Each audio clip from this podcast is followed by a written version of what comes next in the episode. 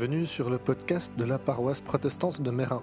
Notre mission est d'écouter et de mettre en pratique la parole de Dieu, de vivre la communauté, dans le culte et la vie quotidienne, de transmettre notre foi et de servir notre prochain. Si vous êtes à Genève, c'est avec joie que nous vous accueillons. Voici maintenant un message qui, nous l'espérons, sera vous édifier et vous encourager. Bonne écoute. Lisons notre lecture tirée de Néhémie au chapitre 9, les versets, 6 à, euh, verset 1 à 6, de 16 à 17 et de 32 à 37. Le 24e jour du mois, les Israélites se rassemblèrent pour un jeûne. Ils portaient des vêtements en étoffe grossière et avaient la tête couverte de terre. Ils se tinrent à l'écart de ceux qui n'étaient pas juifs et confessèrent qu'ils avaient péché, et eux et leurs ancêtres. Ensuite, ils se levèrent et écoutèrent debout. Pendant trois heures, la, la lecture faite dans le livre de l'enseignement du Seigneur, leur Dieu, pendant trois autres heures, ils se tinrent prosternés devant le Seigneur Dieu pour lui demander son pardon. Sur l'estrade réservée aux Lévites, Yeshua, Bani, Kadmiel, Shebania, Bouni, Shérébia, Bani et Kenani se levèrent et demandèrent à grands cris le secours du Seigneur leur Dieu. Alors les Lévites Yeshua, Kadmiel, Bani, Rachabné, Chérébia, Hodia, Shebania et Pétania s'écrièrent Debout, bénissez le Seigneur votre Dieu depuis toujours et pour toujours. Seigneur, que chacun loue ton nom glorieux, dont la grandeur dépasse tout ce que l'on peut exprimer. C'est toi qui es le Seigneur. Toi seul, tu as fait les cieux immenses et toutes les étoiles, la terre et tout ce qui s'y trouve, les mers et tout ce qu'elles contiennent. Tu donnes la vie à chaque créature. Devant toi se prosternent les puissances célestes. Mais nos, nos ancêtres, pleins d'orgueil, se sont montrés rebelles. Ils n'ont pas écouté tes commandements. Ils ont refusé d'obéir. Ils ont oublié les actions extraordinaires que tu, as tu avais réalisées en leur faveur. Ils se sont entêtés ils ont décidé de tourner, retourner à leur esclavage en Égypte, mais toi, tu ne les as pas abandonnés. Car tu es un Dieu qui pardonne. Tu es un Dieu bienveillant et plein de tendresse, lent à la colère et d'une immense bonté. Notre, toi, notre Dieu, tu es grand, puissant et redoutable. Tu maintiens fidèlement l'alliance conclue avec nous. Tiens compte nous t'en prions des difficultés rencontrées par ton peuple, nos rois et nos chefs, nos prêtres et nos prophètes, nos ancêtres et nous-mêmes depuis l'époque des rois d'Assyrie jusqu'à ce jour. Dans tout ce qui nous est arrivé, tu as agi avec justice et fidélité alors que nous étions infidèles. Nos rois et nos chefs, nos prêtres et nos ancêtres n'ont pas respecté ton enseignement, ils ont négligé tes commandements et les avertissements que tu leur adressais. Comblés de tes bienfaits dans leur propre royaume, installés par tes soins dans un pays vaste et fertile, ils n'ont pas renoncé à mal agir pour te servir.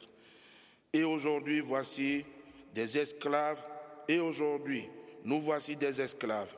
Le pays que tu as donné à nos ancêtres pour qu'ils jouissent de ses merveilles, meilleures récoltes, nous y sommes esclaves. Ce pays produit des biens en abondance pour les rois auxquels tu nous as soumis à cause de nos péchés. Ils disposent de nous et de notre bétail selon leur bon plaisir. Nous sommes dans une profonde détresse. Lecture du livre de Néhémie, chapitre 10, versets 30 à 40. À cause de tout ce qui nous est arrivé, à nous les Israélites, nous avons pris un engagement ferme que nous avons mis par écrit. Nos chefs, nos lévites et nos prêtres ont apposé leur signature sur le document cacheté. Avec les plus éminents d'entre nous, nous avons solennellement juré d'obéir à l'enseignement que Dieu nous a transmis par l'intermédiaire de son serviteur Moïse. Nous avons juré d'observer attentivement tous les commandements, les règles et les prescriptions du Seigneur notre Dieu. Nous ne donnerons pas nos filles en mariage aux autres habitants du pays et nous ne choisirons pas dans cette population des femmes pour nos fils. Si le jour du sabbat ou un jour de fête, ces gens apportent du blé ou d'autres marchandises à vendre, nous ne leur achèterons rien. Tous les sept ans, nous laisserons le sol en repos et nous renoncerons à exiger le remboursement des dettes.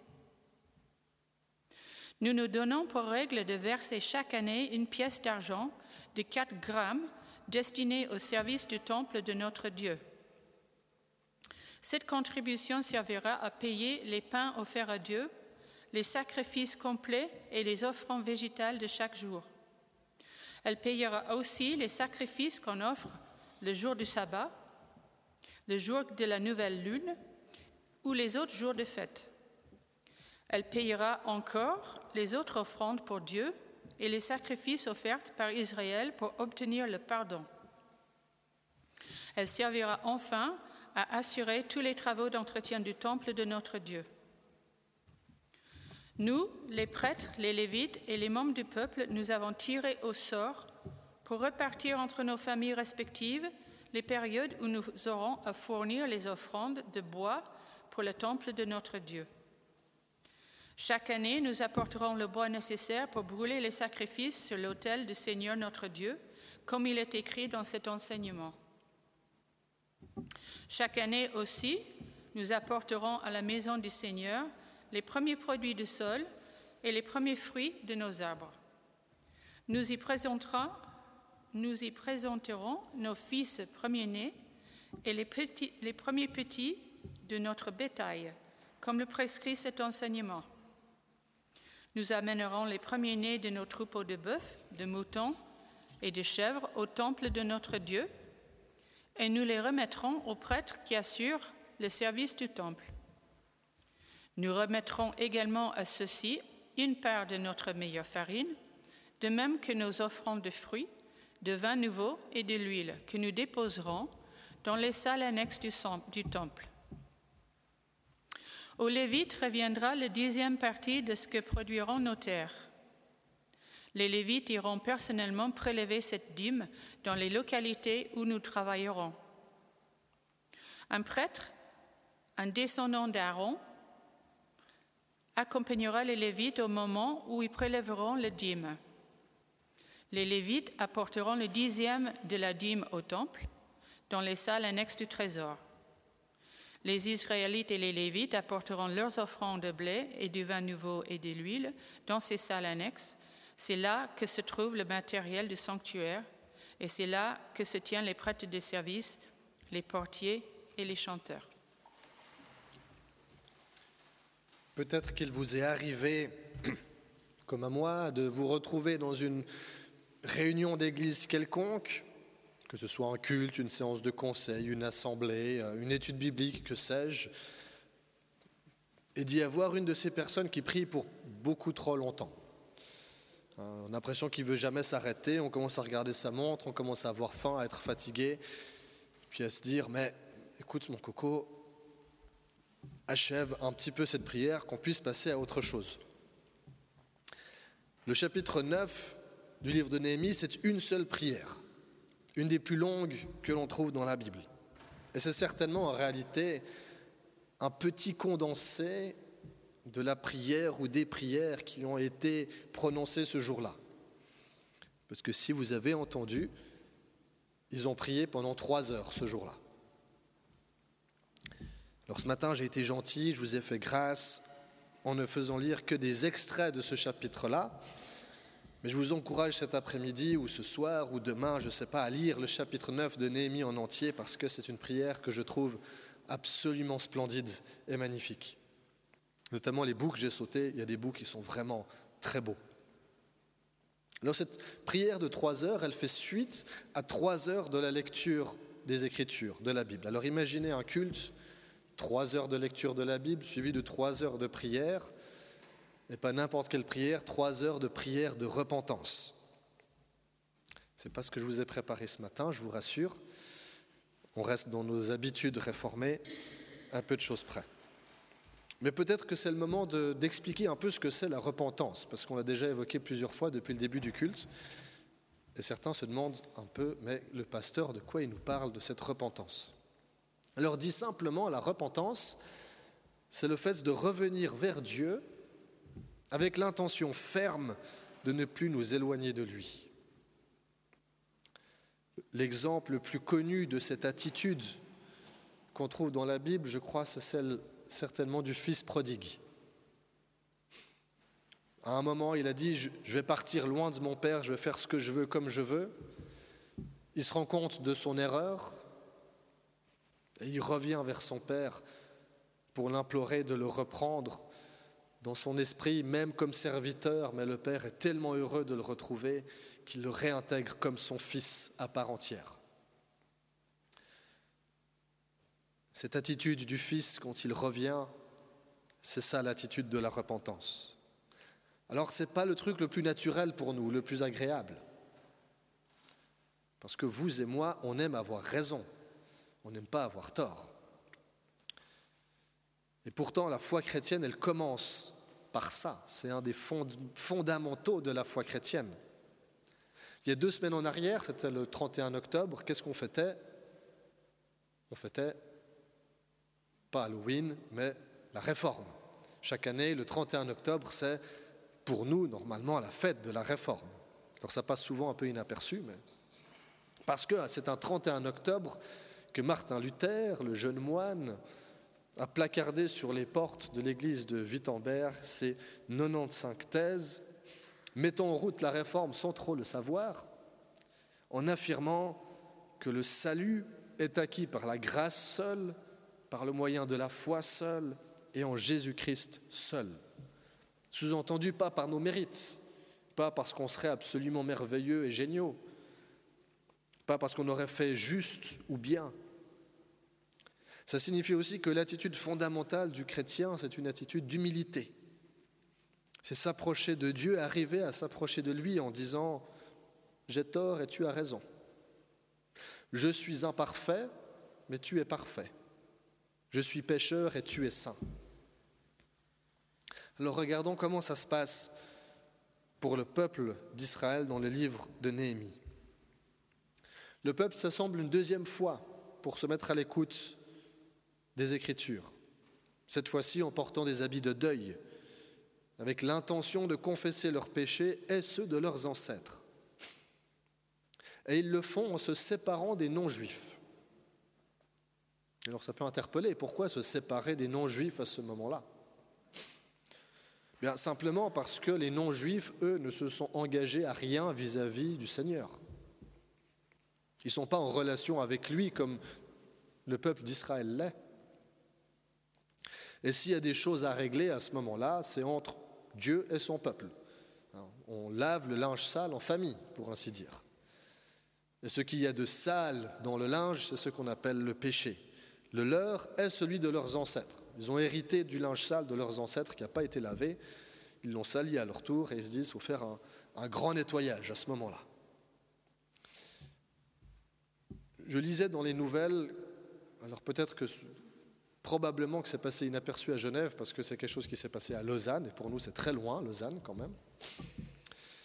Certains ont pétitionné pour renommer le stade Samaranche le stade Samaranche, c'est un petit stade sans grandes ambitions à Lausanne, mais qui porte le nom de l'ancien président du CIO, qui avait quand même un petit passé franquiste qui ne sont pas très bons. Donc certains se sont dit, à cause de ça, il faut supprimer son nom du stade. Mais il y a deux camps qui s'affrontent.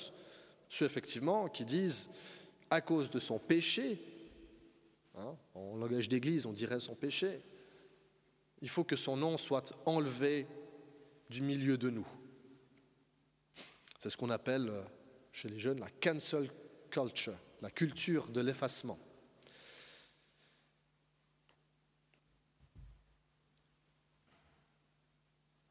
Et puis, de l'autre côté, il y a ceux qui font la pesée des intérêts, qui se disent, oui, certes, il n'était pas parfait, mais il a fait beaucoup de bien pour Lausanne et pour le Comité international olympique. Il a fait beaucoup de bien. Donc quand on met les deux dans une balance, ils disent le bien pèse un peu plus lourd que le mal. Et donc il doit être excusé pour le mal qu'il aurait fait ou pensé ou dit. Si on cherche à regarder ça à travers le prisme biblique, qu'est-ce qu'on peut en dire? Eh bien qu'aucune des deux positions n'est acceptable, vraiment. Mettre dans une balance les bonnes et mauvaises actions d'une personne, ça c'est la pesée des âmes de l'Égypte antique. Ça n'a rien de biblique comme principe. Le péché, c'est quelque chose de, terrible. Il suffit d'un tout petit peu pour que l'ensemble de la personne soit sali. Mais on ne peut pas non plus, à cause de ça, supprimer complètement la personne. Ce n'est pas biblique non plus. Sans opportunité ou chance de vivre la repentance et de recevoir la grâce, sans possibilité de rédemption. Alors pour le stade, ça m'arrange, c'est hors église, c'est dans le monde séculier, ils feront comme ils veulent. Hein, c'est, voilà. un peu comme les juifs qui se séparent des non-juifs pour ce moment-là. Mais pour nous, qu'en est-il? Les Israélites, pour revenir à eux, confessent leur péché est celui de leurs ancêtres. Ils l'assument comme si c'était le leur. Et ils le confessent parce qu'ils en subissent les conséquences. Pas parce qu'ils en seraient coupables, forcément, mais parce qu'ils en subissent les conséquences. Si en Église nous souhaitons voir émerger un mouvement de réveil spirituel, je suis de ceux qui n'ont pas perdu espoir et qui se dit qu'en Europe un réveil est encore possible. Il nous faut passer par là, revenir à Dieu et vivre la, la repentance en reconnaissant notre péché est celui de nos ancêtres. Parce que si on est dans la situation qui est la nôtre, ce n'est pas la faute à personne. C'est aussi à cause des errements, des erreurs, des fautes, de l'imperfection de celles et ceux qui nous ont précédés. Alors il faut aussi avoir ce courage de se demander sérieusement de quoi nos églises, je dis nos églises au pluriel, hein, euh, ça ne concerne pas que l'église protestante de Genève, se demander sérieusement de quoi nos églises se sont rendues coupables au fil des siècles. Dans la prière de Néhémie 9, nous pouvons observer il y a un contraste saisissant entre Dieu et son peuple. Dans la prière, la grandeur de Dieu est célébrée et manifestée. C'est toi qui es le Seigneur. Toi seul, tu as fait les, cieux immenses et toutes les étoiles, la terre et tout ce qui s'y trouve, la mer et tout ce qu'elle contienne. Tu donnes la vie à chaque créature devant toi se prosternent les puissances célestes. C'est magnifique, c'est grandiose. Et on regarde ça, nous entendons, mais nos ancêtres pleins d'orgueil se sont montrés rebelles. Tiens compte, nous t'en prions, des difficultés rencontrées par ton peuple, nos rois et nos chefs, nos prêtres et nos prophètes, nos ancêtres et nous-mêmes, depuis l'époque des rois d'Assyrie jusqu'à ce jour. Ce péché qu'ils confessent, ce n'est pas quelque chose qui est que dans le passé, mais qui les concerne aussi et nous aussi. C'est une constante de l'humanité, si l'on veut. Alors la repentance aussi, ce doit être une constante. Ce que fait le peuple d'Israël n'est pas naturel en un sens. Ça va à l'encontre de nos habitudes. Ils jeûnent, ils se privent de nourriture. Quand pour nous, il suffit de passer au, au McDrive pour avoir un hamburger en deux secondes, qu'on a l'habitude d'avoir tout à disposition, se priver de nourriture, ça va à l'encontre de nos habitudes et de nos réflexes. Ils reconnaissent leurs fautes, on l'a déjà dit, on n'aime pas ça, ils le font quand même. Et ils admettent leur dépendance vis-à-vis de Dieu. On peut se demander à quoi est-ce que cela pourrait ressembler si nous faisions ce même exercice.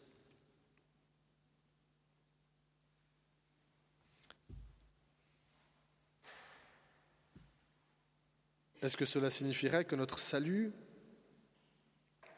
arriver à dire cela, à le croire, que notre salut et celui de l'Église n'est pas dans la création de nouvelles formes liturgiques, de nouveaux chants, ni de nouvelles théologies, ni dans de nouvelles formes de ministère, ni même dans une nouvelle gouvernance Tu m'excuseras Stéphane, hein, ce n'est pas dirigé contre toi. Mais...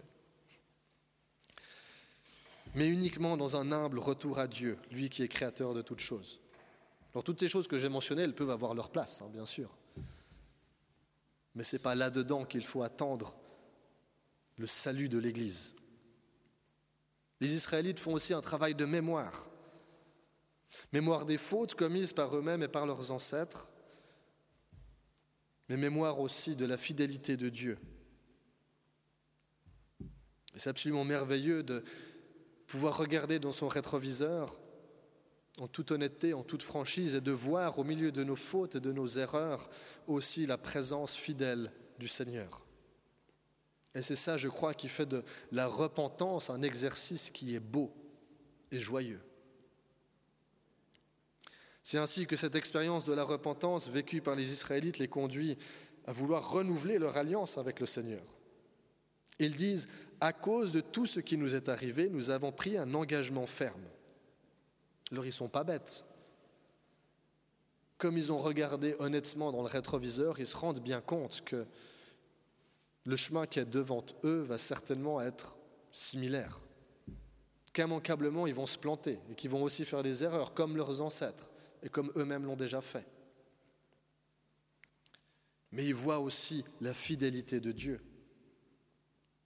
et qu'un retour sera toujours possible encore à nouveau. Et c'est ça qui leur donne envie de se réengager à la suite de leur Dieu et à ses côtés, parce que la grâce, l'amour et la fidélité de Dieu les a touchés au cœur. Alors ils ont envie de signer à nouveau. littéralement, ils signent. Au chapitre 10, il y a la liste des signataires. On a sauté, parce que c'est un peu barbant des listes de noms, mais il y a une longue liste de tous ceux qui ont signé au nom du peuple un document qui nous dit, et ça on l'a entendu, à quoi ils s'engagent. Ils s'engagent à des choses très concrètes. C'est des choses qui sont inscrites dans le temps et dans l'espace. Des engagements qui ont des conséquences et des effets concrets dans leur manière de vivre, de travailler et d'être en relation. Avec une préoccupation qui est au centre, qui est plus eux-mêmes, mais le temple de notre Dieu, qui revient comme un refrain dans ce chapitre 10. Bien, essayons de nouer la gerbe quand même. On pourrait continuer encore longtemps autour de ce texte, tellement il est riche. C'est pour ça que je vous encourage encore une fois, ce soir, lisez Néhémie 9, et même 10. Et lisez-les bien. L'enjeu global pour Néhémie, c'est la restauration du peuple d'Israël en tant que peuple de Dieu. Il s'est éloigné, il a été éloigné physiquement, concrètement, par l'exil. Et il réapprend ce que cela signifie que d'être en relation, dans une relation d'alliance avec Dieu. Alors ça passe par une lecture et une méditation de l'Écriture, mais ça ne peut pas rester quelque chose de purement cérébral. Il faut que cette parole descende dans leurs entrailles et parle à leur cœur. Le moyen pour rendre cela possible, c'est celui de la repentance, d'une prise de conscience de leurs besoins fondamentaux de Dieu, une posture d'humilité radicale vis-à-vis de la grâce infinie du Seigneur. Ça ne peut pas rester purement théorique ou intérieur non plus ça doit jaillir. Ce retour à Dieu, il a des conséquences concrètes dans leur vie. L'Église en Occident est globalement dans une situation similaire à celle des Israélites au temps de Néhémie. Une forme d'exil. Endormie, un peu perdue, à plus trop savoir qui elle est, à force de s'être diluée dans la société environnante, et qui se cherche, qui se cherche une identité. Mais il y a une bonne nouvelle c'est que Dieu est resté fidèle. Et en revisitant notre histoire, nous découvrirons et nous nous émerveillerons de cela. En nous montrant humbles et en revenant à Dieu par la méditation de sa parole, par la joyeuse repentance, nous préparerons alors un terrain propice et fertile à l'action de Dieu, qui viendra à nouveau réveiller son Église comme il l'a fait il y a cinq siècles quand le jeune moine allemand Martin Luther a cloué cette première thèse sur l'église de Wittenberg qui disait En disant Repentez-vous, notre Maître et Seigneur Jésus-Christ a voulu que la vie entière des fidèles fût une repentance. Amen.